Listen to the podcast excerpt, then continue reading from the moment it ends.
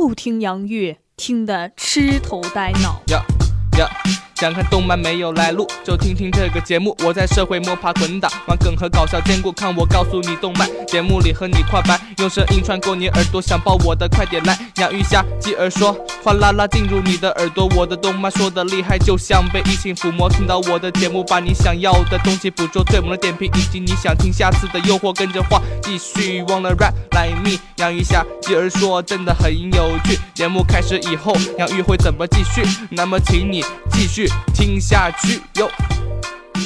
Hello，各位听众来们，大家好呀，欢迎收听杨玉虾接儿说。这一天一直在补一部人气很高的动漫，叫做《欢迎来到实力至上主义教室》。天天看大家说啊啊，鹿哥社会社会，我又想，哎，要不我也去看一看。就当我在看完之后，我这样说，鹿哥，社会社会的主义好。啊，动漫讲述了鹿哥进入了一个全日本最厉害的高中，先遇到了一个在公交车上偶遇的黑发妹子绝北。这个女孩子呢，可以说是一个十分有个性的女孩子了。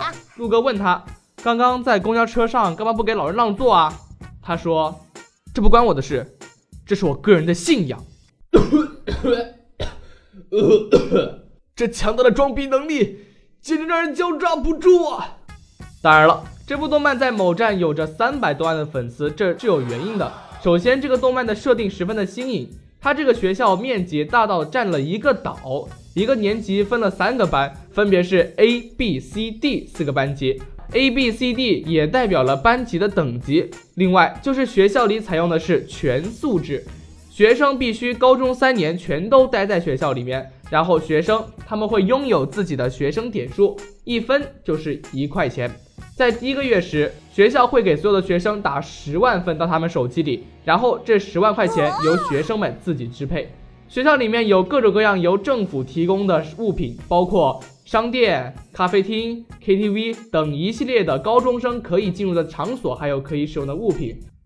OK，说听不懂啊，就是说学校给你十万块钱自己花，哎，真的是。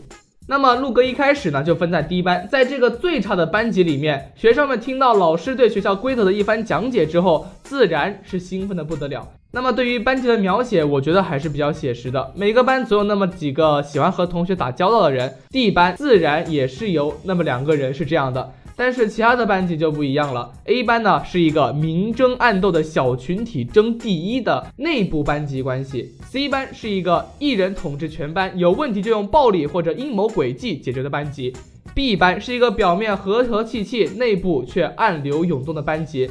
陆哥的班级就是一般的傻白甜。陆哥表示啊，带不动，带不动，心很累。当然了。可能作者就是想这样设计一下，更好的能把陆哥的能力给衬托出来吧？啊，我猜的。那么回到正题，低班的孩子们在知道自己可以支配十万元的现金之后呢，便开始大肆的挥霍，所有人的缺点在金钱的面前一下子暴露了出来。又加上低班老师的纵容，使得学生旷课，违反课堂纪律。接着在第二个月，低班便受到了惩罚，他们并没有钱可以来继续挥霍了，只有靠期末考试才能弥补回来。这时，全剧的主线才慢慢的展开。陆哥为了整个班级，开始各种开挂、嘴炮，向高年级买试卷、收买老师、利用女同学的色诱。哇，你们玩套路的心都脏。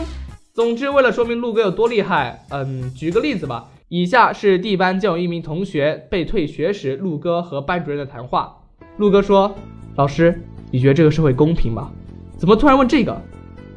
你知道很多人为了自己的未来努力却失败了，对吧？”你想为那孩子求情？不是，老师，你开个价吧，我给他买分。等等，让我让我先冷静一下。所以，二零一七年最新的撩人句子：老公，我要退学了，怎么办？没事儿，我去找老师给你买分。OK，说这么一大堆啊，我看了一下某站上这部动漫的评分是八点三分。我个人觉得可能还是太高了，哪怕这部动漫的设定是真的很新颖，很容易去抓住我们的目光，但是我觉得在许多地方还是显得很突兀。比如说刚刚解决完一个大事件之后，突然就开始要去游泳了，就开始浮力了。那么这部番抓住我们的幸运点在哪儿呢？那就是装可奶子，一个个女同学都是从锁骨开始发育的吧？你缺陷女高中生的平时水准都已经这么好了吧？开玩笑。吓得我一个从大惊从早到晚失色去看了看这部动漫的人设图，嗯，稳。